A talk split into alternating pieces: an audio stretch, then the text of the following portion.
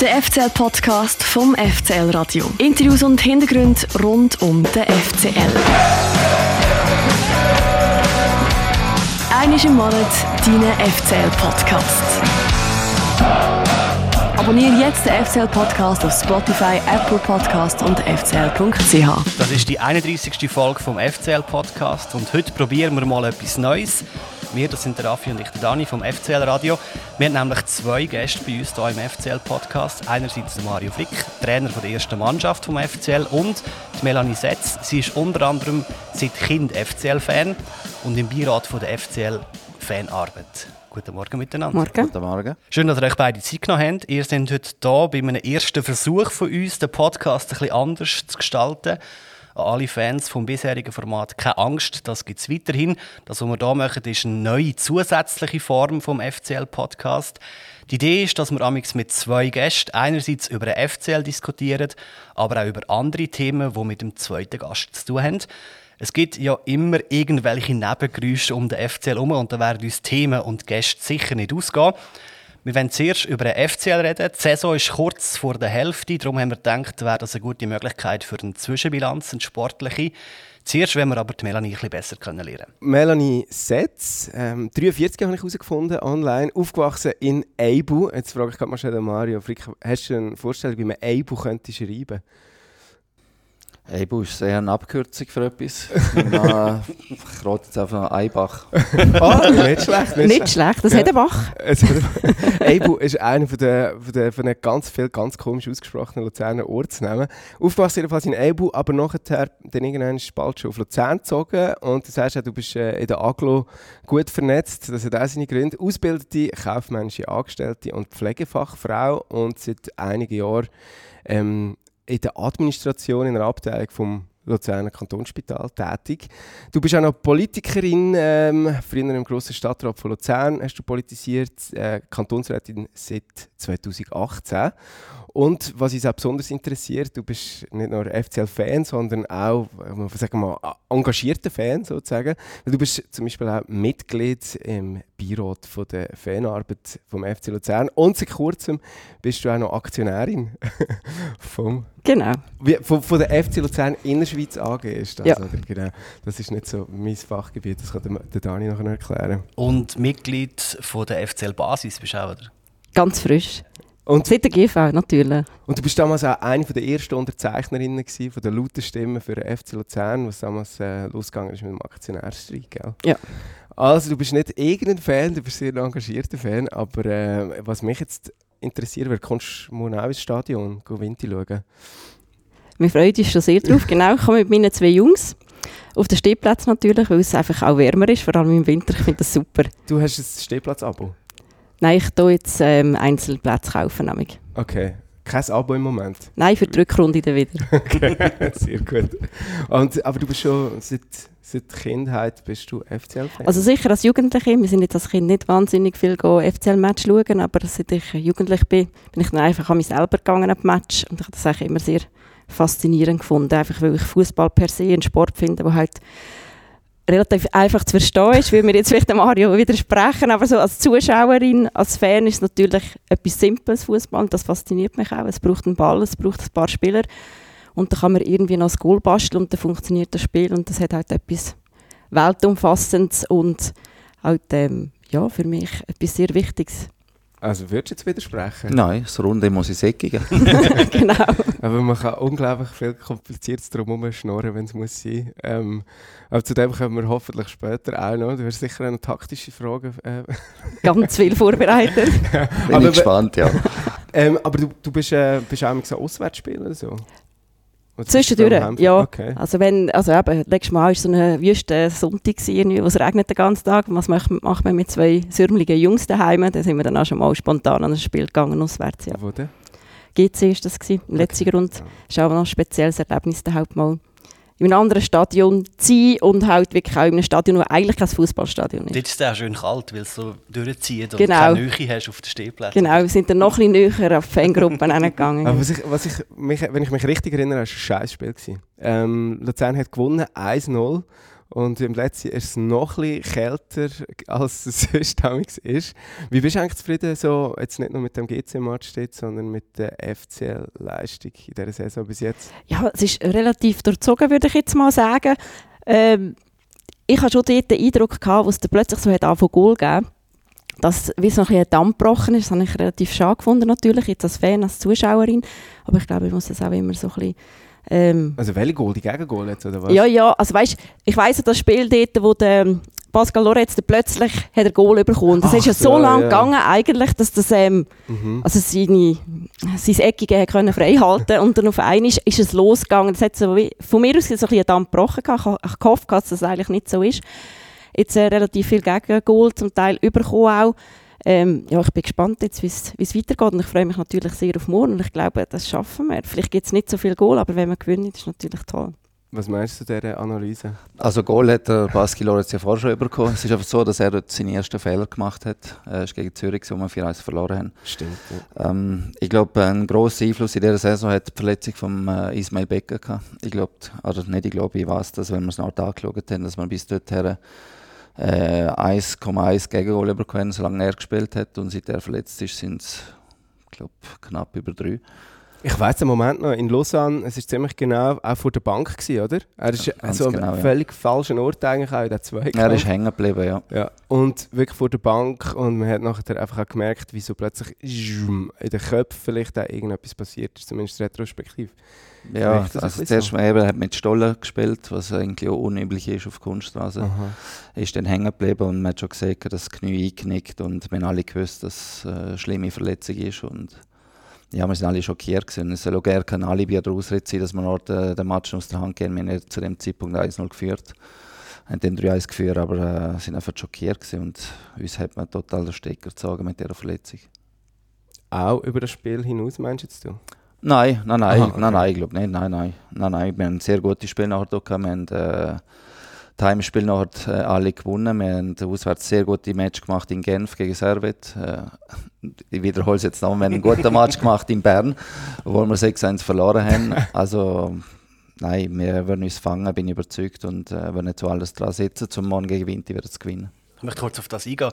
Viele verstehen das nicht, warum du den Match sozusagen gut redest. Kannst du das noch mal ganz kurz erklären, warum der FCL eigentlich gute Leistung gebracht hat, was ich auch finde? Äh, dann redest du ja du auch gut in dem Fall. genau. schon, ich habe den Match ein bisschen gelost und er ist wirklich die ganze Zeit irgendwie so, mal eigentlich gut. Ja, also ich habe gefunden, bis zum 4-1 ist eigentlich der FCL die bessere Mannschaft. Ja, habe ich auch so gesagt, genau, ganz genau. Und das 4-1 hat uns noch oder wieder einen Stecker gezogen. Ähm, wir hatten mehr Torabschlüsse, wir hatten mehr Ballbesitz, wir hatten mehr Corner gehabt, und das in Bern gegen die beste Mannschaft. Wir sind einfach nicht so effizient wie sie. Sie sind wahnsinnig wieder, ähm, sie brauchen ganz wenig Chancen und das ist eigentlich das große Manko, das wir haben, dass wir einfach zu viele Chancen brauchen. Ähm, ja, ich sage es genau gleich. Wir sind bis zum 4-1 die beste Mannschaft gewesen dort äh, ist leider nicht mehr gegangen, aber wir haben sie schon vor sehr vielen Schwierigkeiten können stellen. Wir haben sehr viele äh, deutliche Torchancen rausgespielt und das ist äh, das Positive. Und man muss immer den trennen. Äh, die Leistung ist gut, das Resultat ist brutal und darum tönt es natürlich auch bei den Fans natürlich dann noch komisch, wenn ich von einer guten Leistung rede. Ich verstand das, aber es ist effektiv so gesehen. Was man dir zu gut, zu gut muss halten, man hat ja eben ein Spiel wie gegen GC gehabt, wo man verloren hat, obwohl man nicht gut war. Man hat ein Spiel wie gegen Serve gehabt, wo man daheim gewonnen hat, obwohl man komplett äh, eigentlich in alle Statistiken eingeschaut hat. Und dort bist du auch einer gestanden und hast, hast das dafür auch nicht schön geredet. Also dort hast du auch gesagt, dass du unzufrieden bist, obwohl man gewonnen hat, so wie jetzt. Also gegen GC? Gegen GC und auch gegen Servet habe ich das äh, in Ah gut, genau. ja, aber das muss man trennen, weil GC ist natürlich schon nochmal ein anderes, also Servet ist ein anderes Kaliber mhm. wie GC. Äh, GC war ein katastrophales Auswärtsspiel, gewesen. wie ja du am Schauen gesehen habe ich gerade erfahren. also wirklich äh, ganz schlimm und ist auf den Lucky Punch vom Chadar dort mit dem einzigen schönen Angriff von uns. Aber Servet haben wir eigentlich erst halb immer gut gespielt, ähm, sind mhm. dann noch verdient die Führung, aber äh, nachher haben sie uns komplett an die Wand gespielt. Zweite Halbzeit, noch, noch reagieren können und einfach extrem Glück beansprucht. Ja. äh, ja, aber wie gesagt, kannst du das äh, nachvollziehen. Also die, ist, das über, ist das auch deine Analyse so? das ist, also das Spiel zum Beispiel bei GC ist ja. also typisch gesehen eigentlich, jetzt sage ich jetzt mal für Fans, oder ich jetzt gerade als Mutter von diesen zwei Jungs, was halt einfach, es geht um Goals. Sie müssen Goal schießen und Ich habe zum Beispiel das GC-Spiel nicht so schlimm gefunden, aber du siehst ja auch nichts im letzten Grund. Also, und es hat gerade aber geregnet, ich weiß es noch. Und irgendwie ist es gar nicht so mit überkommen, es hat ein Goal gegeben. Ich dachte, ah, super, sie haben wenigstens gewonnen. Also es ist so, äh, sage ich jetzt als Zuschauerin, eben, je nachdem dann halt schwierig zu nachvollziehen. Ich meine, du siehst, wie das Spiel läuft und so, aber jetzt gerade gegen Bern, ich meine, irgendwann bist du auch völlig erschöpft. Also wenn du so ineffizient bist, dann halt zum Goal machen. Also irgendwann ist er dann auch total ausbrennt und das merkst du dann auch. Aber das Spiel an und für sich, und das ist, finde ich, auch das Schöne am, im Stadion sein, im Gegensatz zu, wenn du daheim zum Teil halt zuschaust. Also du kommst es halt mit über, du kommst halt mit über, wenn es gut läuft. Oder eben, du siehst die der Drive, wo dann halt wirklich losgeht, auch wenn man dann vielleicht auch hinten nachher ist. Und das macht ja das auch als Erlebnis im Stadion mm. aus. Oder eben, du kommst manchmal zum Glück kann ich mit über, dass gar nicht so gut spiele, der Ball das Goal gibt. Wie ist das für dich als Trainer, wenn die Mannschaft ineffizient ist? Ist es auch erschöpfend? Also für mich ist es zuerst mal wichtig, dass ich meine Mannschaft sagt, dass sie Energie hat, dass sie gewillt ist und einfach einen guten Tag hat, ähm, zu mit Zweikämpfen kommen, zum eine gewisse Laufbereitschaft um ist und ich sage meistens nach 10 Minuten, wie der Match ungefähr verlaufen könnte, einfach da an der Körpersprache unserer Spieler. Und ah, wirklich? Ja, also ich sage jetzt nicht resultatmäßig, aber ich weiß, wenn wir heute gut drin sind, dann können wir äh, gegen jede Mannschaft gewinnen. Ja, also, das ist nach 13 Minuten 2-0 gestanden. Was ja, das ist, das ist brutal gewesen, ja. Weil äh, wir sind wirklich die ersten fünf Minuten sehr gut drin waren und ich wirklich ein super Gefühl gehabt. Und ich eigentlich auch nach dem 2-0 ein gutes Gefühl gehabt. Ich auch. Und gerade wo es 2-1 gewonnen hat, dann war super und eigentlich müssen wir dann noch mit dem Unentschieden in die, in die Halbzeitpause gehen, weil wir wirklich top Chancen kennen, gerade mit dem Teddy, äh, wo leider vorbeischießt ja, und auch wieder super rausgekommen. Super Chance gehabt gleich. Äh, Bilocco, super Abschluss mit links, der Rajopi, der super hebt. Und ähm, ja, dort ist dort der Match so passiert, äh, wie es dann gelaufen ist. Aber nochmal, ich bin sehr zufrieden gewesen, von, der, von unserem Auftritt her, von der Körpersprache her. Die Mannschaft wirklich unbedingt zeigen dass sie mit IB mitheben kann. Und das ist über weite Strecke gelungen. Es war ein Bonusspiel und äh, ja, es nützt jetzt nicht, dass wir abhaken und jetzt gegen Winterthur die drei Punkte wiederholen. Aber zermürbt dich das, wenn Chance nach Chance nicht reingehen? Oder denkst du einfach weiter, weiter, weiter? Ja, ich kenne ja, ich ja selber Stürmer gewesen. ist ja auch nicht so, ich kann mir jetzt schon herstellen und sagen, wow, ich hätte die alle gemacht, aber es ist ja auch nicht so gesehen, wo die grössten Top-Chancen vergeben Also es hat es ja immer gegeben. Ich weiß so, was in der Stürmer dem vorgeht. Es ist ja keiner dort, der das mit Absicht macht. Aber äh, wenn du siehst, wie die Mannschaft auftritt und äh, tätst du es einfach gönnen, wenn, wenn sie sich selber belohnen, äh, wenn sie ein bisschen effizienter werden. Aber es hilft nicht, es geht immer weiter, ja, auf jeden Fall. Ja. Weil der Moment, den du eben vorher beschrieben hast, so von wegen, eben, ähm, dass das Publikum irgendwie merkt, da geht etwas und man kann die Mannschaft vortreiben. Ähm, ich habe einen ganz speziellen Moment im Kopf, jetzt sind wundern, wie du weil es ist so der beste von diesen Momenten in dieser Saison bis jetzt. Der beste Energiemoment, ja. Ich kann es einfach nicht sagen, weil das jetzt der war, wo ich jetzt den Eindruck hatte, das ist jetzt ähm, der Moment, wo, wo völlig durchgebrannt ist. Aber bist du auch im Stadion, gewesen, wo wir gegen Hibernians äh, daheim... Nein. Okay, weil das war krass, gewesen. bin ich in der Kurve, gewesen, kann nicht kommentieren und dann hat man das äh, 2-1 geschossen. Man gewusst, man braucht noch ein Goal. Und dann haben wir wirklich das Gefühl gehabt, jetzt ist alles möglich. Jetzt, hat man, jetzt kann man den Ball ins Goal reinschreien. Die Mannschaft hat die Energie glaub, wirklich aufgenommen. Wie war es für dich, Mario, an der Seitenlinie? Ja, das ist äh, mit der bitterste Moment, gewesen, glaube ich, unsere beste Phase. Und mein Lieblingslied von den Fans äh, kommt das Gegengol. Sag mal, vielleicht kannst du Melly vorsingen. la la la la la la. Ja, das schönste Stadt am See. Genau. Das ist auch mein Lieblingslied. Ja, und genau in dem Moment kommt äh, ja, das Gegengol, wo der Marco Burgleiter aufgehört hat, Fußball zu spielen und reklamiert hat. Und dann kommt das Gegengol und ja, das ganze Stadion der Stecker gezogen worden. Das war schon ein bitterer Moment. Gewesen. Das war krass. Gewesen. Weil es hat wirklich, sorry, ja. Jetzt weiss ich eigentlich, Lugano ist das gewesen. Der Be dein bester ja, Moment? das ist wirklich, also das ist abgegangen in dem Stadion, das ist wahnsinnig. Oh, was ist das für ein Spiel? Das habe ich nicht mehr auswendig. Was hat man dort auch gewonnen? gewonnen ja, ja. Was ist das? Ja, das Heimspiel Lugano in Eisland. Das ist Lugano wirklich auch... Und nachher hat Luzern drei ja. Goal gemacht. Und das ist so... Also das Spiel jetzt auch dort in der Kurve, das ist wirklich elektrisierend gewesen. Das ist ganz gewaltig, wie das abgegangen ist. Wie ist für dich eigentlich Du musst aufpassen, dass der Kopf bei der Sack passt. Nein, wenn der nein, nein, nein. Nein, da bin ich echt voll im Spiel und konzentriert. Also für mich der äh, beste Moment, der lüteste Moment war eigentlich die Jurgarden. Das war schon ein ganz ein extremes Spiel und die Stimmung ist wirklich überbordet und ja, die Fans haben uns dort zum Weiterkommen gesungen und gepusht und gemacht und das ist wirklich, äh, das ist für mich eigentlich der schönste Moment gewesen, dass wir die Top-Mannschaft ausgeschaltet haben. Ja. Und das tut schon auch extrem gut, weißt, wenn du das jetzt sagst, Marius, die Fans euch weitergesungen haben oder gepusht haben. Ja. Das gibt dir ja als Fan einen riesen Auftrieb, auch, um das wirklich auch zu machen. Und du merkst, manchmal geht es so ein bisschen ein und dann fängt es wieder an.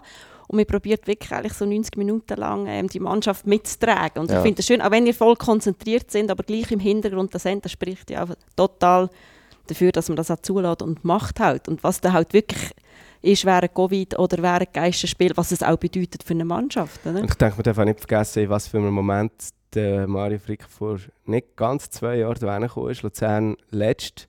Luzern in einem riesen Loch nicht gewusst, wo anfangen. Und in dieser Saison, ich kann mich erinnern, ich habe Spiel für Spiel für Spiel einfach gestaunt, wie kompromisslos die Kurve hinter dieser Mannschaft ste- stehen ist und nie angefangen hat, irgendwie Spieler zusammenschießen oder äh, auf pfeifen oder irgendwas. Und der Moment, wo nachher das plötzlich wieder der Aufwand da war, hat man wirklich auch für sich reklamieren als Kurve, dass man da mitverantwortlich ist, oder?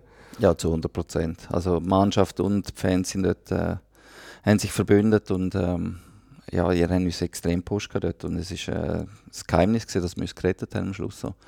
Gerade auch das Barische Rückspiel ist eine wahnsinnige Stimmung, weil es ja schon auf Messerschneide gewesen und äh, äh, alle sind so aufgeregt und eine Anspannung ist wirklich zum Schneiden gewesen und ähm, darum die Fans sind extrem wichtig in dem Spiel, dass wir äh, das auf unsere Seite gezogen haben. Sehr schön, ja. Ich glaube, also weißt, es tut einem schon auch gut, das zu hören von der Seitenlinie. Aber man sieht ja auch ein bisschen, dass ihr vielleicht ein bisschen mehr Mentalität jetzt auf der, im Trainerstaff habt, als vielleicht bei anderen Vereinen üblich ist. Es ist ja, also wie ihr am Ende durchdreht, das Trainerteam ist ja schon auch ein bisschen etwas Spezielles, oder? Ja, sind äh, auf Deutsch gesehen nicht ganz dicht. Ja. Das ist schon so. Aber wir wollen, wir das so vorleben, die, die Leidenschaft. Und das erwarten wir dann aber von den Spielern auch. Und ähm, ich weiß nur, dass ich irgendwann zum Bucki gesehen habe, wir sind viel zu lieb auf der Bank, wo ich frisch hergekommen bin. Okay. Also jetzt schon nicht mehr, jetzt ist manchmal schon über der Grenze und da haben wir dort schon wieder ein bisschen drosseln. Gerade der Lorenzo, wenn man immer ein bisschen, was eigentlich, der, muss, weiß nicht, ob das jeder weiß, der Lorenzo ist ja neben dem Platz der, der liebste Mensch, was es gibt und der freundlichste und Der lustige es ist einfach so, dass er total switcht, sobald das Spiel losgeht. Wenn er in der Anspannung, also es geht schon vier Stunden vor dem Spiel los, wo er die Fingernägel noch am Bissen ist. Und ähm, ja, auf, dem, auf der Bank ist er so dabei und ein richtiger Italiener und mit Emotionen und darum muss man ihn schon immer ein bisschen zügeln. Und du hast in deiner Karriere vielleicht auch gelernt, ein bisschen Italiener zu sein, in dem Fall. Mentalität. Ähm, ich war am Anfang ganz schlimm gewesen, von den Emotionen her als Mhm. Trainer und so vielfach ermahnt worden von den Schiedsrichtern. Jetzt mittlerweile habe ich dort glaub, schon sehr bessert. Ja. Lass lieber meinen Staff ein bisschen reklamieren. Ist das ähm, die Erfahrung oder hast du da auch, wie soll ich sagen, persönlich an dir geschafft? Äh, beides, beides. Natürlich jetzt, äh, ja, jetzt sind es elf Jahre, wo ich Trainer bin, natürlich die Erfahrung. Es bringt ja nichts, die Emotionsausbrüche, weil du verlierst ja total Konzentration dann noch. Und lenkst auch ab von den, von den wichtigen Themen. Und zum anderen natürlich auch daran gearbeitet. Ja. Ich bin mir das schon bewusst gewesen, dass ich vielleicht das ein oder andere Mal auch über das Ziel rausgeschossen bin. Ja. Das ist ja auch sehr wichtig. Also ich finde es also die ganze ähm, Haltung, die entweder an der Seitenlinie ist oder auch auf dem Platz. Also sagen wir gerade im Thema Fairness beispielsweise. Das ist auch etwas, was man kann als Club oder als Mannschaft, als Trainerstaff. Ähm, wie vielleicht auch, eben, wie man miteinander umgeht. Also die ganzen Thematiken, das zum Teil eben mit dem Gewalt rund um Fußballspiele, finde ich eben, das fängt eigentlich dort auch schon an, oder? dass man das vorlebt, halt fair miteinander umgeht und einen gewissen Respekt hat voneinander, also auch vor einem, vor einem spielerischen Gegner. Und das finde ich enorm wichtig, dass man das auch dort kann zeigen kann. Also hast du das Gefühl, auch dann, wenn deine Emotionen mit dir durchgegangen sind, dass es vielleicht auch ein bisschen ins, äh, ins Unfaire gekippt ist? Oder einfach... Nein, es ist- hat sich dann mehr gegen den Schiedsrichter äh, Mhm. gekehrt. Also es ist nie gegen den Gegner oder so. Also es ist gegen den Schiedsrichter. gewesen. Dann Aber es- dürfen wir ja, gell? Dann, äh, wenn erst grad, äh, auf, also ich bin noch Spielertrainer gewesen, das kommt ja, Ja. noch dazu. Ja, und stimmt. dann, äh, wenn natürlich so lange gespielt ich habe bis 42 gespielt, dann bist du halt immer noch ein bisschen Spieler äh, äh, drin und ja, das leitet sich dann schon mit den Jahren. Stimmt, bei Balzers hast du deine Karriere recht, recht lang los. Also nicht losplätschern, du bist sicher... Mama, es, es trifft es gerne so schlecht. Also bis 2016 bin ich, bin ich Trainer gewesen dort, genau, und äh, habe selber gespielt. Aha. Aber nebenzu noch äh, in der Nazi auch noch gespielt. Ähm, darum war es kein Ausplätschern, gewesen, es war schon harte Arbeit in dem Alter. äh, der liechtensteinischen Nazi, muss man sagen, hat es immer noch, hat's wahrscheinlich heute noch Plätze für dich frei. Nein, das wäre ein bisschen, das äh, das wäre zu Abschätzung. Ja. Aber du bist jetzt sicher äh, wahrscheinlich die grösste Figur ähm, im liechtensteinischen Fußball. Ja, ich denke, ähm, dass ich die meisten Spiele gemacht habe, die meisten Profispieler einzig, der in der Top 5 Liga gespielt hat. Und der Erste, der 100 Länderspiele verloren hat von der ganzen Welt. Ganz genau, das ist mein persönlicher Weltrekord und den nimmt man auch niemand mehr. Genau. Sicher? Ist das Ja. ein Fix? Der Erste, ja. Ist das? Also, Aha, der erste ja. ist logisch, das wirst du immer gewesen. Gratuliere an dieser Stelle.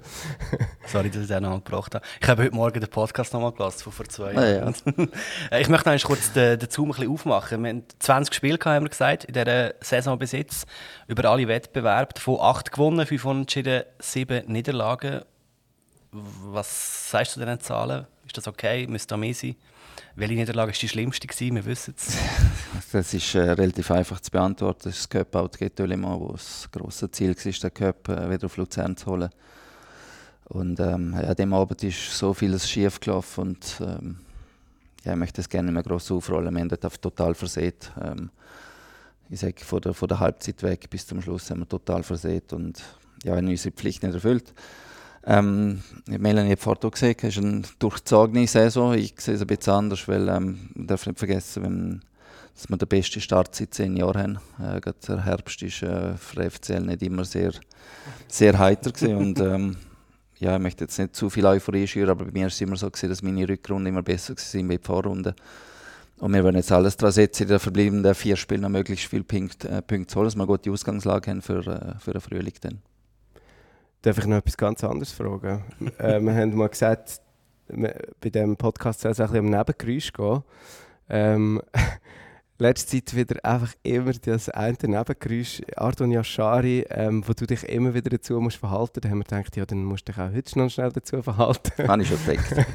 Nein, einfach so, wie auf einer Skala zwischen 0 bis 10, wie fest hast du es satt, immer irgendwie wieder zu so Personalien müssen äh, Stellung beziehen? Na gut, seit ich hier jetzt angekommen bin, ist ja immer irgendetwas. Nebenbei. Wow. Immer, immer irgendetwas. Und es ist einfach schon so, dass gewisse Energie raubt. Nach dem äh, ersten Interview vom Herrn Alpsteg habe ich Art gesagt, das ist vielleicht ein bisschen übertrieben, gewesen, das ist halt Karma, dass wir das Spiel verloren haben in der 95. Minute. Aber dort ist schon grenzwertig und es raubt halt schon Energie. Und es ist einfach so, wenn du hörst zum Beispiel von der besten Mannschaft in der Schweiz, hörst du nie so Nebengeräusche. Von IB höre ich nie etwas. Mhm. Du liest momentan in der Zeitung, in dieser Zeitung, und ich meine, liest du nur über Basel und über Luzern. Mhm. Und es wäre schon mal gut, wenn äh, ein bisschen Ruhe einkehren wäre äh, dort für uns. Es ist aber auch vieles selber verschuldet, jetzt gerade auch, wenn man zum Adrian sprechen kann. Das erste Thema ist ja im Sommer schon losgegangen, wo er ähm, ja, sich hat eigentlich wollen zu Basel ähm, über die Medien her, herbringen selber. Aber kannst du schnell, nur Klammer auf, weißt du mittlerweile, ob Gott froh ist, dass er nicht gegangen, nicht hat dürfen gehen? Ich weiß, dass er sehr froh ist, dass er jetzt da ist. Das weiß ich ja, zu 100 Prozent. Und ich hoffe wirklich, dass er äh, bis zum Sommer da bleibt, ganz ehrlich. Und ähm, ja, zum zweiten Thema, das jetzt aufgekommen ist, kann ich nicht mehr sagen, wenn ich schon im TV-Interview gesehen habe, dass äh, er muss, hat die Entscheidung getroffen, den Schritt zu gehen, um auf die 21 zu verzichten. Ähm, zu allen Experten, die sich aber jetzt da äußern, muss man einfach immer vorsichtig sein, weil man kennt Hintergründe nicht, man kennt Abmachungen nicht, man kennt Absprachen nicht, man kennt Versprechungen nicht. Mhm. Er ist ein emotionaler Typ, ich kann das sehr gut nachvollziehen. Ich bin genau gleich als junger Spieler. Ich weiß nicht genau, was für Absprachen gegeben hat, aber wenn mir etwas versprochen worden wäre, dann ähm, hätte ich wahrscheinlich ähnlich reagiert. Aber hat man da nicht irgendwie müssen aktiver kommunizieren, vielleicht auf Seite Ardon oder Seite Verband oder was auch immer, dass es nicht so aufkommt? Vielleicht muss man noch schnell sagen, für die, die es nicht wissen, der Arne Schari hat das U21-Aufgebot offenbar abgelehnt, so ist es kolportiert worden. Ja. Ganz genau. Für die Kommunikation vom Verband bin ich nicht zuständig. Ich glaube, der Adrian ist gut beraten, so wie er jetzt kommuniziert hat. Er hat äh, Stellung genommen. Er hat gesagt, er spiele nicht für die 21, möchte beim, bei uns bleiben äh, in diesen zwei Wochen. Das hat er gemacht und jetzt muss er mit diesen Konsequenzen leben. Und wir haben gewusst, dass ähm, der Blätterwald rauschen wird. Das ist auch so gesehen. Für mich ist jetzt einfach wichtig, dass er eine Top-Leistung bringt gegen Winterthur. Das ist das Einzige, was für mich zählt. ja, mit Blick auf das Spiel auf Winterthur vielleicht noch schnell. An diesem Wochenende wird sich Rang, äh, auf der Rangliste garantiert nichts ändern für den FCL. Man wird auf dem fünften Platz auch am Montag noch stehen. Aber es wird ganz, ganz einen grossen Unterschied machen, ob man sich eher zugehörig zu den oberen, also zu den oberen Vierer-, Fünfer-Gruppen zählen kann oder ob man so ein bisschen an dem neuen Strichkampf wird beteiligt sein. Ein eminent wichtiges Spiel, oder? Ah, das ist echt so, dass seit das wieder eingeführt wurde mit dem Strich, das hat es jetzt Jahre nicht mehr gegeben, schaut man viel mehr auf Tabellen schon zu einem früheren Zeitpunkt wie, Mhm. wie sonst eigentlich. Scheiße, oder? Nein, eigentlich, Okay. ja, je nachdem, wie man es halt anschaut, aber es ist noch viel zu früh, um auf den Strich zu schauen eigentlich. Für mich gilt jetzt eigentlich, und das wird die Mannschaft auch so kommunizieren, es geht nur darum, um jetzt Winterthur Punkte zu distanzieren, das ist das Wichtigste.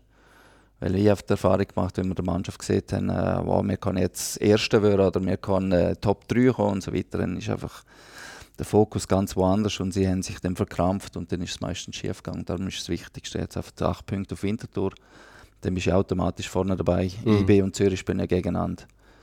Darum äh, tun wir gut daran, wenn wir uns äh, auf Winterthur konzentrieren. Ja, aber es, wird schon, es ist schon ein, Moment, wo sich äh, glaub, ich, entscheidet, wie man sich oder ob man die Tabelle jetzt für das nächste halbe Jahr überhaupt wieder anschaut. Ja, aber dann möchte ich als Beispiel von Servet nehmen, wo wir Servet auch geschlagen haben, äh, geschlagen haben, sind wir acht Punkte vor Servet gewesen. Mhm. Und sie haben halt jeden Match gewonnen, seither. Also mit der Drei-Punkte-Regel, es geht so schnell und man, ich, ich, ich rede ja auch viel von wegweisendem Spiel und so weiter, aber wenn du eine Serie hast mit Sieg, gleich aber auch wenn du eine Niederlage, eine. Niederlagenserie hast, es geht sehr schnell in Mhm. beide Richtungen und darum, ähm, ja, ich weiß auch, wie die Fans ticken und so weiter und äh, es ist sehr emotional, aber es geht uns auch ähnlich, aber man muss dann schon immer Balance auch Das haben. sehe ich voll. Ja. Wie viel schaust du auf die Tabelle, Melanie? Und deine Söhne vielleicht auch? Also Kinder schaue ich natürlich relativ viel. Also schon während dem Spiel wird immer geschaut, wo sind sie jetzt auf der Tabelle. Aber ich, ich sehe das, ja, so ein bisschen ähnlich wie der Mario halt. Also ich finde auch in der Vorrunde, was sich da entwickelt, das kann sich noch total anders herausstellen nachher in der Rückrunde. Ähm, klar, wenn man Letzter ist oder Erster, da ist die Distanz relativ groß, aber jetzt zwischendrin entwickelt sich so viel und sie sind ja zum Teil sehr nah aufeinander. Also eben, das sind zwei Spiele, die es zum Teil ausmachen. Ähm, aber Punkte, das ist klar, das ist wichtig, aber ich finde vor allem eben auch spannend. Ich meine, als, als Fan, äh, wenn ich, äh, wenn ich zuschaue, kann ich natürlich den, den Blick auf die Tabelle werfen und mich damit beschäftigen. Aber wie man es dann nachher schafft, eben in der Mannschaft, das anders können mitzugeben. Ich meine, wir leben von Tabellen und von äh, wer ist erst, zweit, dritt. Also so sind wir zum Teil schon sozialisiert. Also das da übergeben und sagen, hey, ähm, eben, es ist jetzt wichtig, dass man die Stand schafft, ob man Fi- 15. oder 6. oder 4. Das ist der zweitrangig. Und dass man das reinbringt. Also dass eben schon das Ziel ist eigentlich, den Ball ins Rund, äh, das Rund ins Eckige zu bringen, grundsätzlich. Aber wenn man den Kopf ausschaltet dabei, finde ich eigentlich etwas vom Faszinierendsten im Sport. Dass wenn man das dann auch aushaltet und dann vielleicht eben auch mal kann runterfahren Und ich meine, jeder nimmt sich ja Wunder, was ein Trainer eigentlich in der Kabine sagt in der Ja, Pause. also, das du, ist was etwas- hast du schon immer von Mario Frick also wissen nein, aber ich glaube, das ist, so, das ist so plump. Ich meine, das Mhm. interessiert jeden. Also rufst du jetzt aus in der Kabine, machst alle fertig in der Kabine, dass sie nachher besser sind oder durch sie noch einmal auf die mentale Ebene probieren bringen, dass sie das eben anders können. Eben sind alles junge Männer oft, oder, wo noch nicht so weit sind. Du hast auch gesagt, Mario, oder? Du bist, du bist sicher anders vom Typ her von 20 Jahren, also das heute bist mit den ganzen Erfahrungen, die du gemacht hast. Und ähm, die Leute gleich dort abzuholen und eben, ich meine, jeder ist dann noch anders, oder? Also es gibt derartige, die sind ja irgendwie nach, eben, wenn es vielleicht ein, zwei Goal kassiert, jetzt äh, hängen die ab und können nicht mehr weitermachen. Also die mentale Arbeit ist ja wahrscheinlich etwas vom Wichtigsten in dem Ganzen, oder? Neben dem Talent. Kann man das lernen oder hast du das einfach schon können? Ich glaube, dass ich das schon immer können habe, um äh, relativ klar einzuschätzen, wie, wie die Lage ist. Ähm, es ist aber auch so, dass ich ein, ein klarer Buchmensch bin und vieles kommt mir, bei mir aus dem Buch raus. Dann. Es kommt immer darauf an, wie die Leistung ist. Zuerst einmal zählt die Leistung. Es gibt natürlich immer einen taktischen Input, aber zuerst mal so das, was ich einmal erlebt habe in der ersten Halbzeit, das muss man zuerst raus, wenn ich, äh, das Spiel gesehen habe, wie wir reingekommen sind, wie die Körpersprache ist, äh, wie die Energie ist, das ist für mich immer das Wichtigste. Aber dann hat das Spiel geht, wie zum Beispiel in Zürich, wo du auch bist mit deinen Jungs, ähm, wo ich total ausgeflippt bin zum Beispiel, ich mit unserer Leistung überhaupt nicht zufrieden war, und weil GZ müssen 3-0 führen und darum, äh, ja, ich bin ein Buchmensch und äh, wenn ich das Gefühl habe, jetzt muss ich zusammenschießen, auf Deutsch gesagt, dann mache ich das. Und äh, wenn ich Passiert das oft? Nein, nein, weil das verpufft. Das verpufft total. Wenn, jetzt, wenn sie schon wissen, ah, jetzt kommt der, der Alt rein und schießt uns zusammen, dann hat das nie mehr die Wirkung, als wenn ich immer eigentlich eher ruhig bin und äh, sachlich. Und wenn ich dann explodiert, dann hat das ganz eine andere Wirkung. Da hat es aber auch eine gewisse Taktik, obwohl du ein Buchmensch bist, oder? Also du tust ja wirklich schauen, dass nicht jedes Mal eben in die Kabine kommst und mal erst mal den Takt durchgehst, sondern, sondern wenn es eben wichtig ist. Oder? Ja, aber der Buch sagt mir schon, was jetzt abgebracht ist. Du hast das auch noch spiegeln mit dem, mit dem Roman zum Beispiel, mit dem Claudio, bevor du dich an die Mannschaft richtest? Wir reden, also der Simon kommt auch noch von der Tribüne runter und sagt uns seine Eindrücke nach, was ihm aufgefallen ist, aber da geht es mir um taktische Sachen. Und, ähm, aber das, was in mir drin brodelt oder was raus muss, das, das kommt dann auch. Aber eben, wie gesagt, ähm, bin sicher, ich sage 80 Prozent bin ich eher ruhig und sachlich. Seit du ähm, da bist, ähm, mich nicht zu wundern, was hast du gelernt seither? ich habe auch den Podcast von, der, von vor zwei Jahren ähm, nochmal gelesen und du hast jetzt schon extrem irgendwie genau, glaube auch so ein eine Vorstellung gehabt, was du für einen Trainer sein willst. Hast dann aber auch nachher erst angefangen, auf Super League-Niveau zu coachen. Und mich jetzt auch wirklich wundern, was du musst retrospektiv sagen, was du, was dich überrascht hat und was du auch hast müssen lernen anders machen. Was hast du gelernt? Also ja schon ein Jahr äh, Super League trainiert im Ah ja, stimmt, ja, das Entschuldigung, nein, nein, jetzt haben wir wieder so, das ist wieder peinlich, das ist schlechter. Schweizer Super League. ja. Wer weiss, weiss ich das, weil das in Göpsieger geworden sind mit Zürich damals. Und, das ist gut. Nein, ist überhaupt kein Problem. Äh, ja, natürlich habe ich dazu gelernt. Äh, ich habe damit gelernt, mit äh, größeren Erwartungen umzugehen, mit Nebengeräuschen umzugehen, ganz klar, wie wir vorher schon besprochen haben. Ähm, ja, ich, trotz allem habe ich natürlich meinen Rucksack schon gut gefühlt, weil ich doch schon seit 2012 Trainer bin. Und äh, es gibt keinen grossen Unterschied in der Mannschaftsführung äh, oder in der Menschenführung äh, zwischen Erstliga und Superliga. Äh, natürlich ist, ähm, sind Egos ein bisschen grösser, vielleicht. Aber nicht unbedingt. Es gibt auch in der ersten Liga grosse Egos. Vielleicht haben sie es darum auch nicht geschafft bis ganz rauf. Aber da gibt es schon viel, viel Parallelen zwischen Amateurspielern und, äh, und Profispielern. Und hast du auch, also was mich immer ein bisschen beeindruckt bei dir, was auch sehr geschätzt wird in der Schurni-Gilde, glaube ist, dass du nach ähm, Match nicht nur so, aus, also so leere Aussagen machst, sondern eigentlich auch so sagst, was du findest. Ist das etwas, wo du Kommunikation gegenüber Medien, etwas, wo du, wo du einfach immer schon hast können, oder ist das etwas, wo du eigentlich besser hast müssen lernen?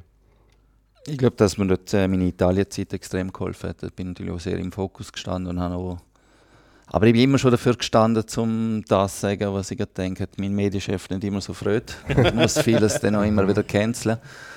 Aber ähm, ja, ich trage einfach das Herz auf der Zunge und mittlerweile schaue ich, weiß ich natürlich schon, was ich sagen darf und was nicht. Äh, ich bin schon immer so emotional wie vielleicht als Spieler und liefere vielleicht auch nicht mehr die Schlagziele wie damals. Aber äh, ich bin einfach so, wie ich bin. Ich glaube, das ist eine grosse Stärke von mir vor der Mannschaft, dass ich authentisch bin, dass ich mich nicht verstelle, dass ich mich nicht wichtiger nehme wie die Mannschaft. Das ist immer ganz wichtig. Es gibt ganz viele Trainer, die habe ich auch die Erfahrung gemacht, äh, wo ich Spieler war, die sich oft wichtiger genommen haben, wo immer die Spieler schuld waren, wenn man verloren hat und wenn man gewonnen hat, ist der Trainer der, der Hero.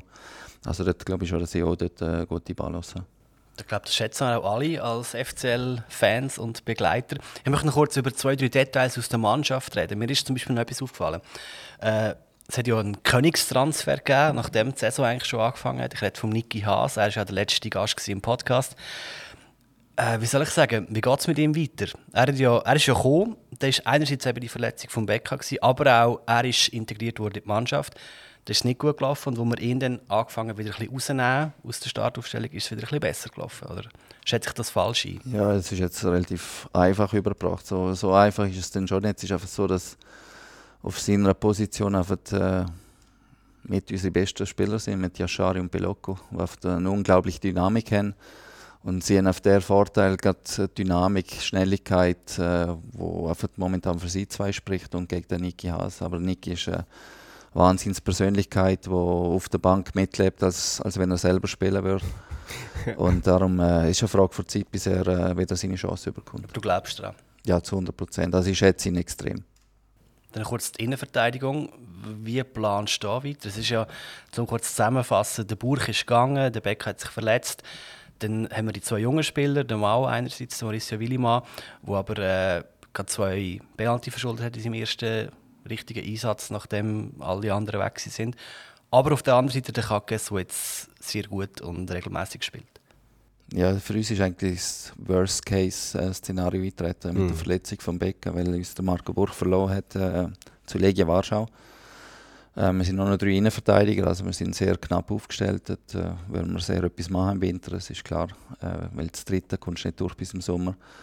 Äh, gerade auch mit äh, den zwei Jungen, die wir haben. Ich bin jetzt froh, dass äh, der Luca sich wirklich stabilisiert hat. Ähm, bei ihm ist es eine reine Kopfsache. Er hat alle Voraussetzungen, um eine grosse Karriere zu machen. Ähm, ja, darum äh, werden wir jetzt alles dran setzen, um äh, mit möglichst vielen Punkten in die Winterpause zu gehen. Und dann werden wir dort auf dieser Position sehr etwas machen wollen. Haben wir sich da ein bisschen verplant? Nur mit einem Reserve-Innenverteidiger sozusagen. Also bei einer Verletzung haben wir ja gewusst, dann wird es eng. Ja, du gehst ja nicht davon aus, dass äh, sich jemand das Kreuzband reißt. Also normalerweise vier, vier Innenverteidiger langen. Also gerade für ein halbes Jahr, dann haben wir immer noch den Friedeck, der Innenverteidiger spielen könnte. Pius Dorn haben wir schon probiert, aber er hat uns dann als verrückt erklärt am Match. ähm, ja, wir könnten auf Dreierkette umstellen, aber es ist sehr so, dass wir dort ein bisschen am Basteln sind. Das ist schon so, ja. Und dann möchte ich noch über Neuzugänge reden. Der Kevin Spadenuda und der Kemal Ademi zum Beispiel. Es hat ja dann wie so geheißen, jetzt hat der FCL so eine neue Flügelzange und ein Langholz im 16er drin. ist, die, ist die Übung ein bisschen abgebrochen worden mit dieser Flügelzange? Oder was ist da der Stand der Dinge? Also die Flügelzange ist der Oku und das Badanuda wo wir geplant haben. Plus noch der Sofian Chader, der von der Genialität her äh, mit der beste Spieler in der Super League ist. Ähm, Genie und Wahnsinn liegen aber manchmal nicht zusammen. ja, äh, es ist nicht mal der Wahnsinn, es, ist, es geht mehr dort um seine Körpersprache, um äh, wie er noch gegen den Ball schafft, was er nicht so gerne macht. Aber es, es geht auf in unserem Fußball ist es unmöglich, äh, wenn er oft vorne stehen bleibt, das geht nicht mehr. Aber dort, sind wir, dort hat er wirklich Fortschritt gemacht, auch gerade in den letzten Spielen, wo wir ja, also ich hole zuerst mal los, was anderes rausholen. Also es ähm, geplant ist gesehen, dass wir das 4-3 spielen. Ähm, so ist der Plan gesehen. Wir haben dann aber relativ schnell gesehen, dass wir in dem System keinen Platz haben für Max Meyer, weil er einfach ein Zehner ist und kein Achter. Dann ist es so, dass in den ersten Spielen und gerade in Europa unsere Flügelzange nicht performt hat. Ähm, das wissen die auch und sie sind unter Erwartungen geblieben, weil in der Vorbereitung sind sie sehr, sehr gut gewesen. Ja, und dann äh, sind die Resultate vielleicht auch nicht gekommen und äh, dann haben wir uns einen Plan B aussuchen und Plan B ist halt, gewesen, wir gehen wieder zurück zu der Raute. Ähm, das dann wieder funktioniert, sind wir bei der Raute geblieben und gerade auch im Heimspiel bin ich auf dem Verfechter davon, dass wir mit zwei Stürmern spielen. Du hast eine ganz andere Boxpräsenz. 4-2-3-1 haben wir dann probiert, aber du kommst erstens nicht so ins Pressing, wenn ich mir das vorstelle. Du hast niemals äh, die Boxpräsenz, gerade wenn Max auf dem 10 ist, nicht die Boxpräsenz, wie, wie ich es gerne hätte. Äh, die entfernten Flügel sind in jeder Box und durch das haben wir einfach zu wenig Chancen auszuspielen. Und dann sind wir wieder auf die zwei Stürmer zurück. Und jetzt haben wir eigentlich das System einfallen lassen, wo wir eigentlich alle unsere Topspieler, äh, wo unsere Topspieler eigentlich alle ihre Möglichkeiten oder ihr Talent am besten ausspielen können. Das ist das 4-2-2-2. Und das spielen wir jetzt seit drei Spielen und, äh, oder seit vier Spielen und das äh, funktioniert sehr gut. Außer im Cup-Spiel sind wir wieder aufs 4-2-3-1 zurück. Aber dort hat das System komplett äh, zweitrangig gewesen. Aber seit wir das jetzt äh, spielen, haben wir eine gute Boxpräsenz. Wir haben äh, alle Spieler auf ihren Positionen. Wir haben den Pius Dorn zwischen der Linie, wir haben den Max Meyer zwischen der Linie. Wir haben äh, unsere besten Abräumer, der Yashari und der äh, Piloko vor der Abwehr. Und darum denken wir, dass das für diese Mannschaft momentan äh, das beste System ist. 4-2-2-2. Das habe ich jetzt auch noch nie so gelesen. Äh, Also, wenn ich da auf Transfermarkt schaue, wird das als 4-2-3-1 angegeben.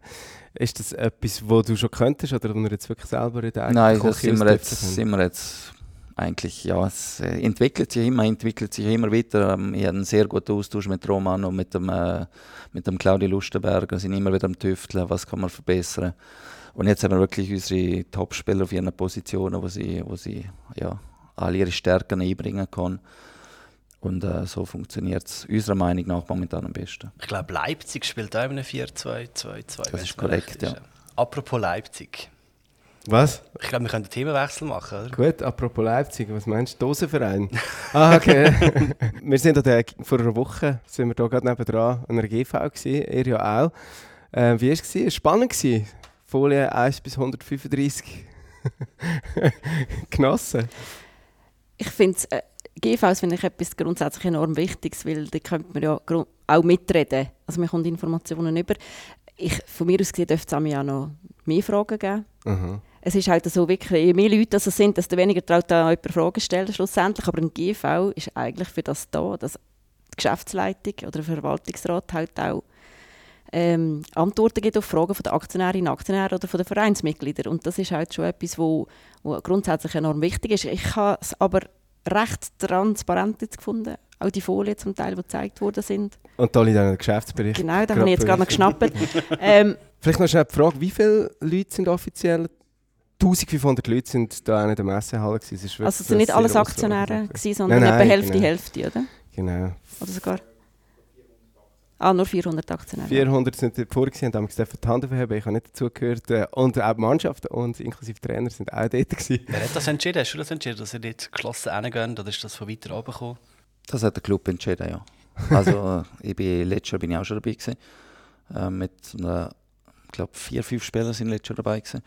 Aber ich habe es super gefunden, dass jetzt alle dabei sind, weil es geht ja um uns alle und es ist einfach ein super Zeichen nach außen, äh, wenn alle Mannschaften dort sind. Die Frauenmannschaft ist auch dort.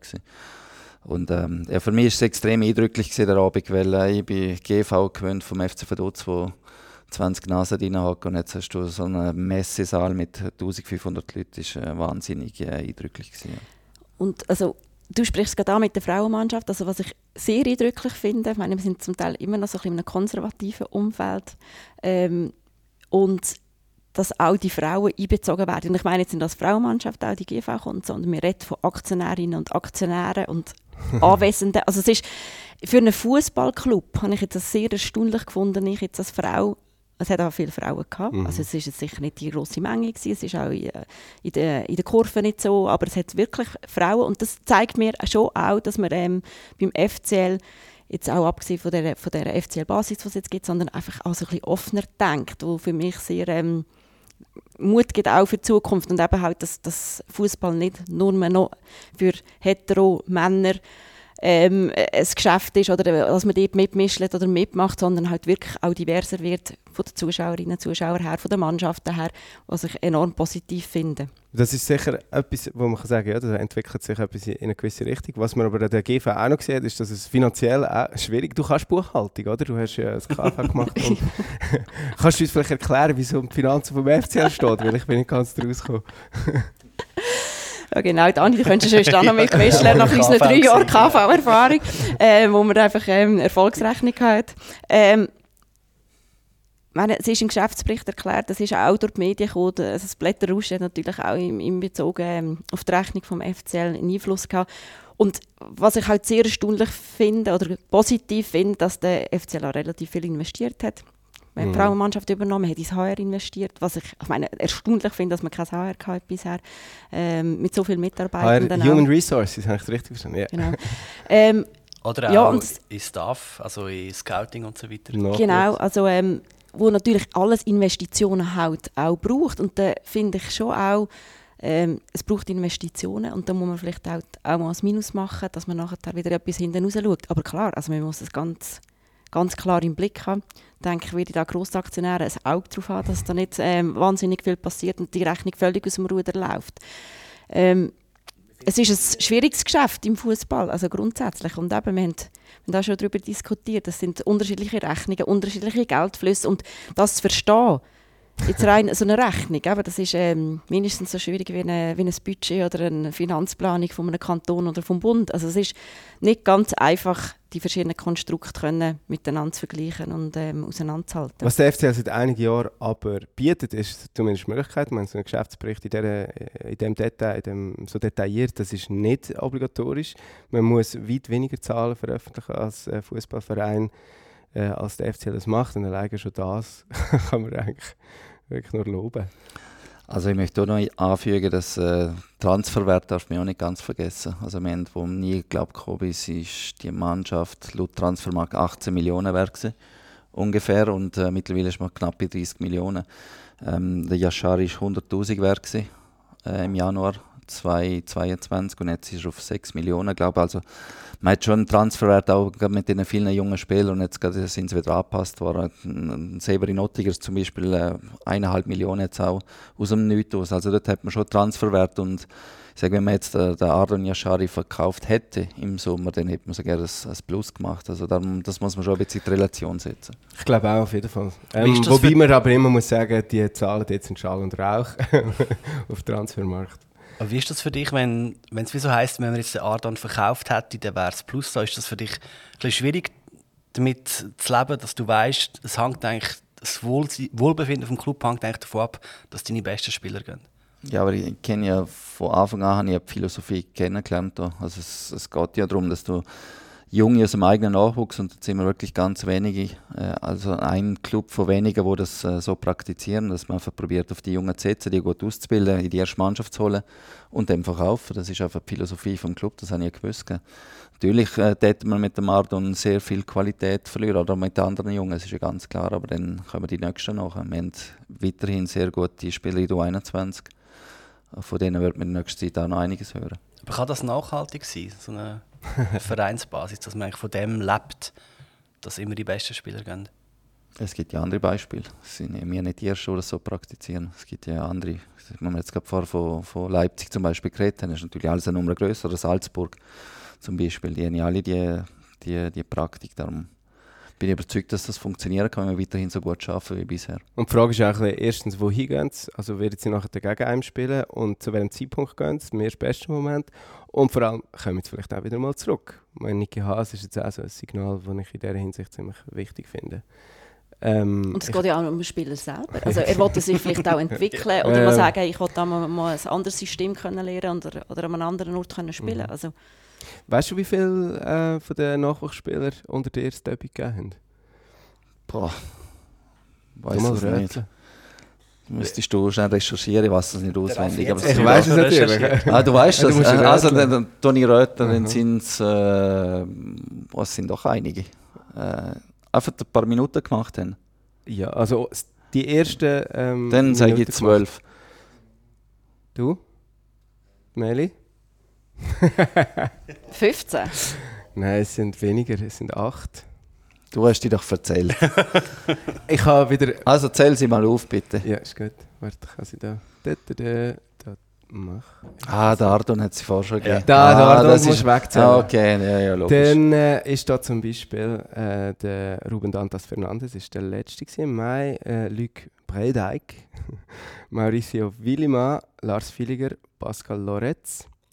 Nando Tockenburger, ähm, Lenny Meyer, Luca Kackes, Severin Ottiger. Das sind acht, oder? Nein, Severin Ottiger darf man nicht dazu zählen, das ist im Dezember hat er ja. das Debüt gegeben. Baski hast du gesagt, Lorenz. Mhm. Ja. Mhm. ja. dann sind es weniger. Ach, ja. Dario Ulrich hast, ist der, der Rückkehrer, den können wir so halb erzählen. ja, ist natürlich äh, eben Vereinsstrategie, aber an der, an der GV hat sich ja noch eine neue Vereinsstrategie könnte man sagen, auch noch manifestiert. Eigentlich ein Meilenstein aus Fansicht. Aber das muss jetzt definitiv schnell der Dani erklären. Ja, ich habe mich dann noch schlau gemacht und dann noch zum Beispiel aktuelle Zahlen wählen, aber leider nicht bekommen.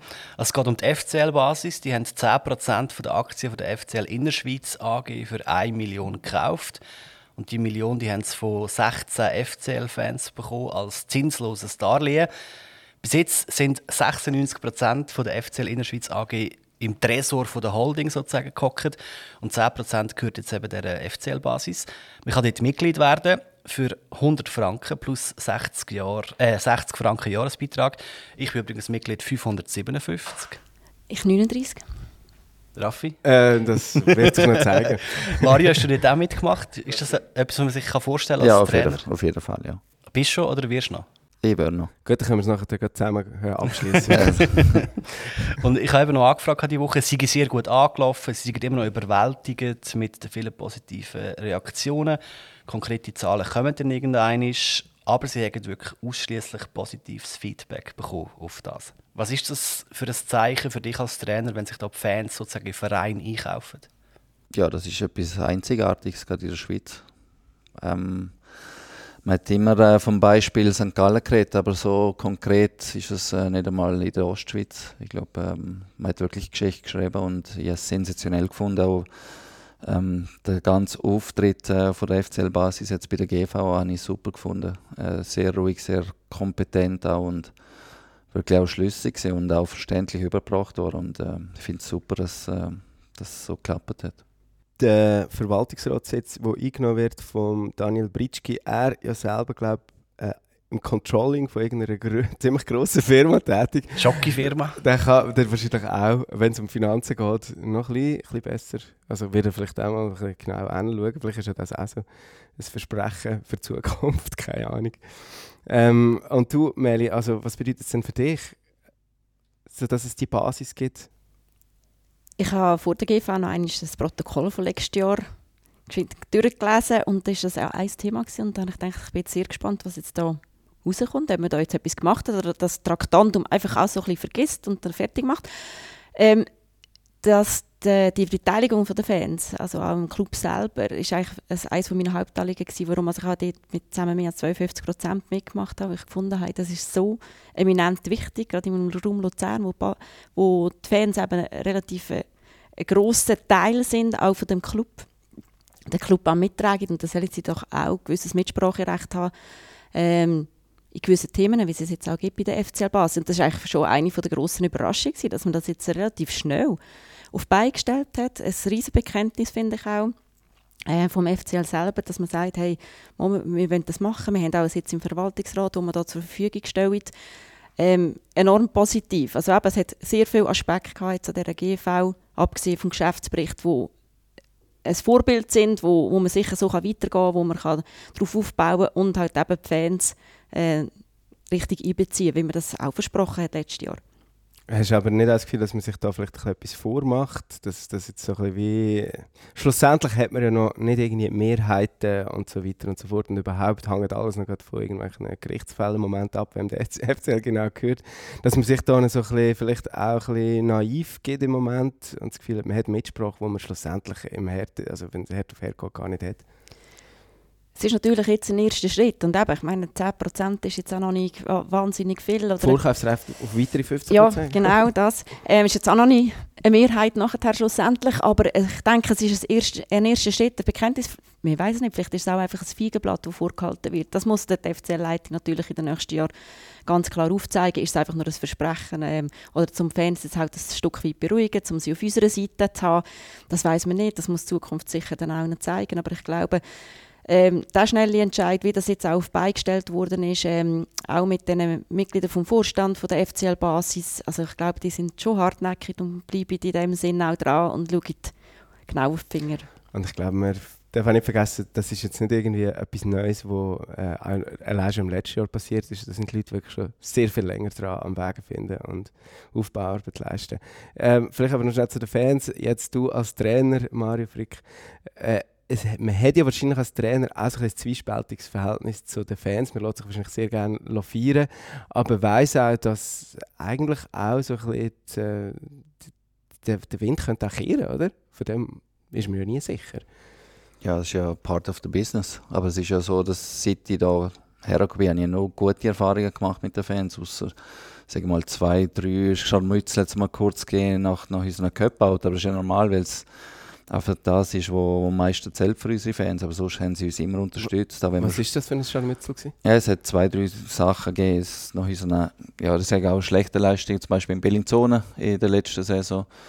Ähm, aber es sind ja immer, immer noch einzelne oder kleine Gruppen, wo, ja, wo dann äh, ausfällig wird und persönlich wird. Und es muss oft immer im Rahmen bleiben. Es ist klar, wenn, wenn Fans enttäuscht sind, sie haben ein absolutes Recht, um dann ihren Unmut zu äußern. Ganz klar, und da wollen wir auch herstehen. Wir lassen uns ja abfeiern, wenn wir, äh, wenn wir gewonnen haben. Und dann ist es so richtig, dass wir herstehen, äh, wenn es mal nicht so läuft, ganz klar. Aber Fans, äh, wie ich es schon fort äh, ausgeführt habe, in den ersten halben Jahren ist es so wichtig, dass sie so positiv sind, dass sie ähm, hinter der Mannschaft sind, dass sie nicht pfiffen haben, dass sie ja, die Mannschaft nicht aus, ähm, beschimpft haben. Also das ist schon sehr, sehr wichtig, aber dort habe ich eigentlich nur gute Erfahrungen in Luzern gemacht. Du hast ja noch, Meli, du hast noch eine andere Seite von, sagen wir jetzt, Fanpolitik äh, oder so, ähm, oder Kurvenpolitik. Äh, kannst du als Beirätin von der Fanarbeit, vielleicht schnell zum Erklären, äh, die Fanarbeit, das ist eine Handvoll Leute, die ähm, quasi Ansprechpersonen, aber auch Mittlerfunktionen einnehmen für Vereine und Fans. Und der Beirat umfasst einige Leute, es sind auch viele Leute aus der Politik äh, neben dir, die werde ich jetzt nicht alle aufzählen, aber kannst du schnell erklären, was deine Funktion dort genau ist als Beirätin? der Beirat ist vor allem, also aber du hast gesagt, es sind viele Politikerinnen oder Politiker auch dort drin und der Beirat hat meistens auch so ein die Funktion, sagen wir jetzt mal, die Arbeit auch gegen außen zu vertreten und halt auch zu stützen. Also jetzt, ich sehe jetzt meine Funktion dort drinnen vor allem, ich finde Fanarbeit etwas enorm Wichtiges. Sind auch im Kanton Luzern ähm, so ein Vorreiter in der ganzen Fanarbeit, ähm, wo, wo aufgebaut worden ist und ähm, das muss auch immer wieder verteidigen gegen Politik, sage ich jetzt mal. Es ist natürlich auch äh, von der Stadt, vom Kanton finanziert zum Teil, auch vom FCL finanziert. Und da braucht es natürlich auch immer Leute, die dahinter stehen und sagen, mal, das hat seine Wirkung und das ist auch wichtig für die Stadt. Oder auch je nachdem für die Sicherheit oder eben im Thema Inklusion ist Fanarbeit da sehr aktiv. Das ist eigentlich vor allem die Funktion, äh, die ich jetzt habe in dem Beirat, also vertrete ich gegen aussen, aber dass man natürlich auch mit überkommt, äh, was läuft denn in der Fanarbeit, was geht, vielleicht auch mal Inputs geben oder so ein bisschen richtig vorgeben oder mal sagen, ja, habt ihr das noch anbedacht oder vielleicht könnt ihr jetzt so oder diesen Weg vorgehen, wo halt zum Teil auch Leute in diesen Beiräten sind, die sich auskennen mit Vereinsarbeit. Und wie bist du eigentlich, also wie bist du dazu gekommen? Du machst glaube ich seit zwei Jahren bist du im mhm. Beirat und ja, wie bist du Ja, das ist halt, jemand ist zurückgetreten, damals Stilfit Fanei, ist aus dem Beirat und da suchst du natürlich jemanden mhm. Frühes, aber es ist noch gut, wenn es so ein bisschen parteipolitisch verschieden abgestützt ist. Ähm, und da konnte ich da können nachrücken. Für mich war natürlich super, gewesen, weil mich die Thematik schon länger mhm. auch interessiert hat. Ähm, äh, aber auch, wo das aufgebaut worden ist, damals bin ich auch noch in der, in der Stadt, im Grossstadtrat gewesen, wo das so ein bisschen einfach Thema geworden ist, ja. Was sind so die aktuellen Themen im Moment, die im Beirat besprochen werden? äh, ja, es gibt da auch Initiativen im Kanton Luzern, beispielsweise eben wegen der Gewalt rund um Fußballspiele, die halt besprochen wird, äh, wie wenn wir da vorgehen, wie wenn wir das angehen, wie können wir halt in den Leuten noch zum Teil eben aufzeigen, was es vielleicht auch braucht gegen Rep äh, neben repressiven Massnahmen, die halt sehr oft gefordert werden, welche Wege können wir da beschreiten. Mhm. Also dort ist es natürlich auch sehr wichtig. Es war eigentlich ein turbulentes Jahr jetzt. Gewesen. Es hat irgendwie Anfang Jahr plötzlich angefangen, dass Fanmärsche plötzlich nicht mehr erlaubt äh, werden und gewisse Auswärtsfans äh, aus gewissen Kurven haben sich natürlich das Recht nicht. Also sie haben sich einfach selber genommen und sind gelaufen. Nachher hat es einfach klopfen und machen. Es hat die Eskalationsspirale, die eigentlich relativ lang ziemlich stillgestanden ist, hat sich wieder drehen jetzt in diesem Jahr. Wie hast du das wahrgenommen? Oder beziehungsweise was ist deine, was ist deine Haltung ein bisschen da dazu? das mit den Nebengeräuschen, die es ergeht, wo du auch vorher gesagt hast, Mario, es wird vor allem im Blätterrauschen auch verursacht. Also es ist zum Teil aus meiner Sicht auch medial hochgespielt worden. Also und zum, je nachdem sind dann auch ja, Tatsachen verbreitet worden, die vielleicht unter Umständen nicht so stattgefunden haben. Aber das gehört auch äh, in, anderen Themen. Also man sagt, ja, vielleicht hätte man offensiver müssen kommunizieren oder das sagen oder dieses sagen, aber grundsätzlich, äh, die Medien möchten je nachdem aus, äh, aus so Themen halt, was sie jetzt sehen oder wichtig finden. Das war von mir aus sehr einseitig zum Teil also zum Beispiel eine sehr friedliche Fanmarsch hat von, von Zürich Anfangsjahr, äh, ist wie nicht erwähnt worden, wo plötzlich sehr viele Fans dort gezogen sind, was kein Problem gegeben hat, aber andererseits eben der gegen Basel dort, was rechte Ausschreitungen gegeben hat, oder dann noch gipfelt haben dort gegen St. Gallen. Das sind natürlich alles Themen, die auch, wo auch ähm, so ein bisschen aufgekocht werden. Ähm, so die Gewalt um Fußballspiele ist aus meiner Sicht, ich besuche schon länger Spiele, jetzt nicht etwas Neues oder wo jetzt wieder aufgekommen ist. Also das kennt man schon länger, darum haben wir ja auch schon sehr früh die Fanarbeit davon institutionalisieren jetzt in Luzern, wo wir dem eben so ein bisschen entgegentreten Und es ist so ein bisschen Wellenbewegung, warum also es jetzt gerade wieder gekommen ist oder so ein bisschen aufgekommen ist. Ich, äh, müssen wir vielleicht wirklich einen Experten für, für ähm, äh, so Gewaltfragen, ähm, aber ähm, es kann sein, dass es nach Corona wieder aufgekommen ist, dass es irgendwie einfach, es gibt mehr Leute, wir haben noch mehr Leute im Stadion, es sind sehr viele Leute und für das muss man sagen, ist es ja sagen, gerade im Stadion sehr friedlich. Also das ist, wenn mich, mich Leute mich fragen, was du gehst mit deinen Kindern in die Fankurve, geht das überhaupt? Also die Fankurve muss man von mir gesehen überhaupt keine Angst haben. Im Gegenteil. Also die Fans freuen sich auch über, über Kinder, die wo, wo dort sind. Da darf man ein bisschen vorne stehen oder hinten oder raufstehen oder was auch immer. Also es ist ja nicht, es ist ja, man muss wirklich auch sehen, dass es oft ja rund um die Spiele passiert. In der Stadt oder ähm, vor dem Stadion. Und da kommen natürlich verschiedene Themen zusammen. Und eben, ich finde es wichtig, dass genau eben eine Fanarbeit halt da ein bisschen dagegen haben oder eben klar aufzeigen, mhm. was die Gründe sind, warum als zum Beispiel etwas eskaliert wurde. Und ich bin nach wie vor überzeugt, dass er eigentlich mit dem Dialog, Mhm. Kooperation, Deeskalation, was man eigentlich in den letzten Jahren probiert hat, ähm, auf dem richtigen Weg ist. Ich glaube, die Fanarbeit in Luzern, du hast gesagt, es war erstens äh, eine ziemliche Pionierarbeit gewesen, ähm, in der Schweiz, aber ich glaube, da kann man auch wirklich einfach sagen, das ist ein äh, Erfolgsmodell sondergleichen, oder? Ich glaube, es ist wahrscheinlich kein Vergleich mehr, ähm, was die Anzahl von irgendwelchen Ausschreitungen angeht im, im Vergleich zu, weiß auch nicht, früher, bevor es zum Beispiel eine Fanarbeit gegeben hat. Ja, da müssen wir natürlich die Zahlen auch, auch genauer können vergleichen. Und, eben, Wahrheiten kann man einfach so Genau. verbreiten. und es gibt natürlich immer wieder so ein bisschen die gleichen Themen, die da halt auch aufkommen. Also, dass man die Fans, also Gästefans nicht direkt zum Stadion bringen Das ist ein Problem und das haben wir auch gewusst, wo man da die S-Bahn gebaut hat, dass es nicht wird möglich sein Oder dass vielleicht die Zone 5 nicht am idealen Ort steht. Oder dass die, äh, die Gästefans noch nicht vorbeilaufen und dass das, die, die Emotionen sind halt um im Fußballspiel und es hat auch den Bericht gegeben von der KKJPD, also von der Konferenz von der kantonalen Justiz- und Polizeidirektorinnen und Direktoren, äh, in Bezug auf ähm, personalisierte Tickets, wo wirklich auch gute Beispiele drin hat, ähm, dass repressive Massnahmen halt im Ausland nicht immer zum Erfolg geführt haben oder eigentlich gar nicht zum Erfolg geführt haben. Und das sind, muss sich schon auch bewusst sein, wir sind keine gewaltfreie Gesellschaft. Und dass es sich im Fußball zum Teil entlässt, finde ich sehr schade. Und das finde ich ganz viele Leute bedenklich. Aber man hat auch gesehen aus dem Ausland zum Teil, dass wenn man es aus dem, also im Fußball total verbannt, dass man zum Teil halt die anderen Sportarten hat oder die Leute sich vorher treffen, um sich irgendwo die Nase gegenseitig einschlagen, was auch nicht wirklich sinnvoll ist. Also es gibt da ganz viele verschiedene ähm, Aspekte zum berücksichtigen und ich stelle einfach fest, dass man, wenn man mit den Leuten redet, also auch Leute, die das wirklich total verurteilen. Es gibt ja Leute, die können nicht verstehen, dass man, dass man Pyros in ein Stadion reinbringt und wieso werden da nicht äh, komplette Bodychecks gemacht und so weiter und so fort. Und wenn man das ihnen erklärt, warum man das nicht macht oder was eben genau das Ziel ist äh, von, dem, von dieser Hospitality-Mentalität, die wir eigentlich umsetzen wollen. Sehr viel verstehen das. Und das ist eigentlich etwas total Gutes, finde ich. Und wenn ich mit den Leuten rede, ähm, merke ich auch, dann können sie das nachvollziehen. Ob sie es nachher gut finden oder schlecht, ich meine, niemand findet Gewalt gut, aber man kann es vielleicht ein bisschen besser ähm, verstehen oder einordnen, woher das es kommt und was man dagegen eben für Massnahmen ergreift. Und dass es wahrscheinlich nie ganz wird können ausgeschlossen werden, dass es Vorfälle gibt. Und dass die Frage ist, Was äh, total zu verurteilen ist, das ist kein genau, die Thema. Frage Also, ist, wie viel Repression will man auffahren und wie viel äh, realistischerweise können irgendwie genau. Und wie viel will man ähm, alle bestrafen, statt Einzeltäter verfolgen? Also das ist ja natürlich auch noch ein Thema. Also je nachdem, je nach Massnahme, die man da hat, werden natürlich alle betroffen, wegen vielleicht 10 bis 100 Leute, die wirklich ein Zeichen machen und sich nicht an die Regeln halten.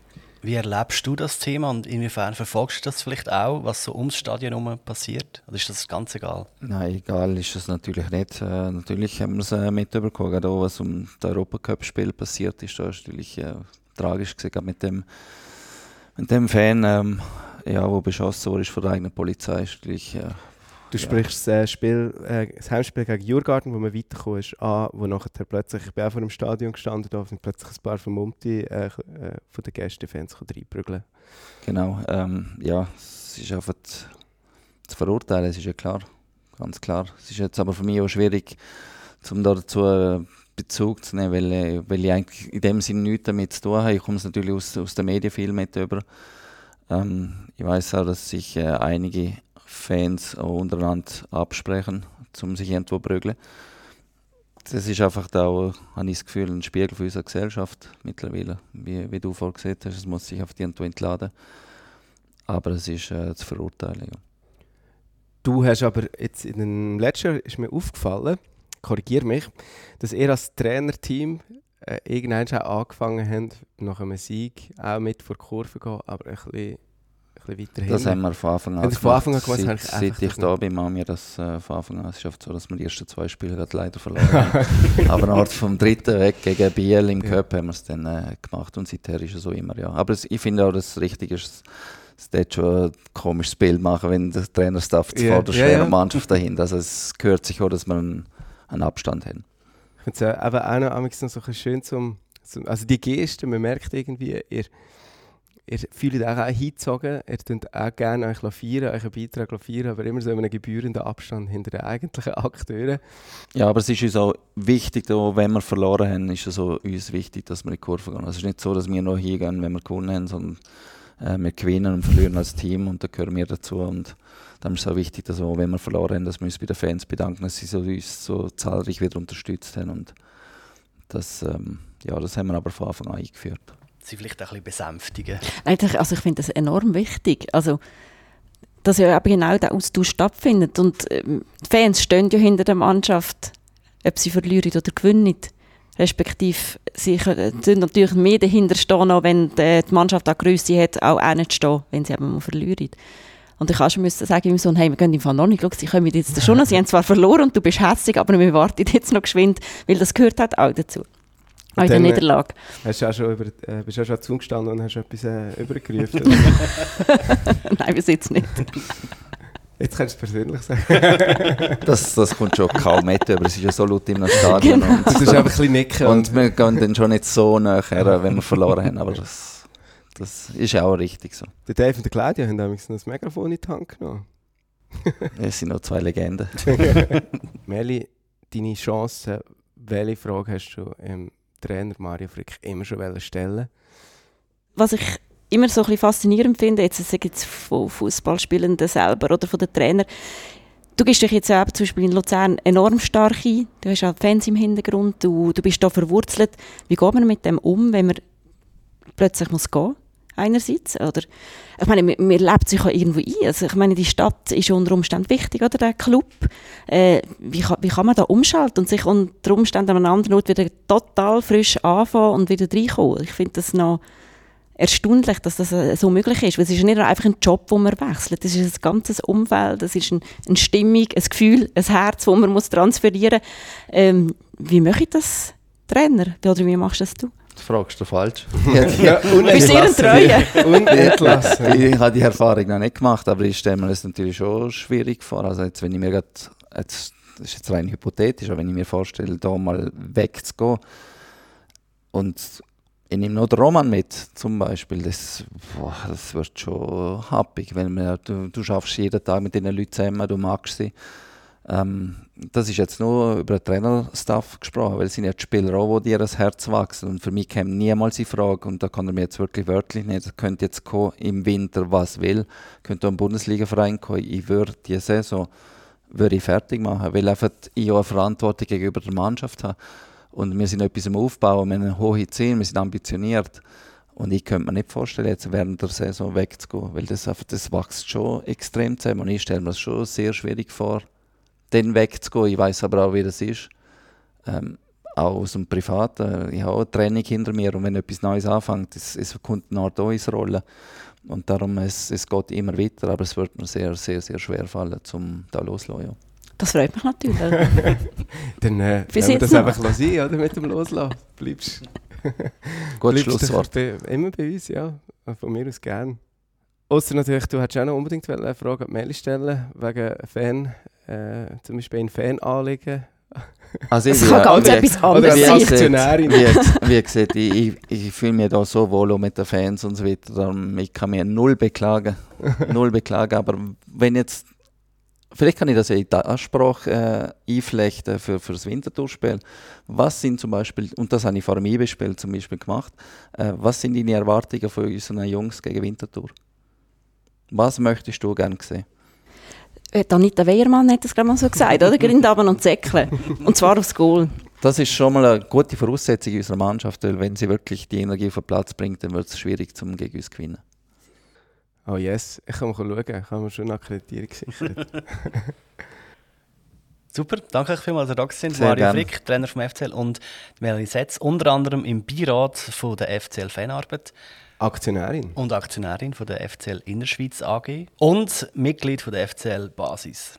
Ich wünsche euch einen ganz schönen Tag und bis zum nächsten Mal. Danke. Danke. Viel Erfolg am Samstag. Danke.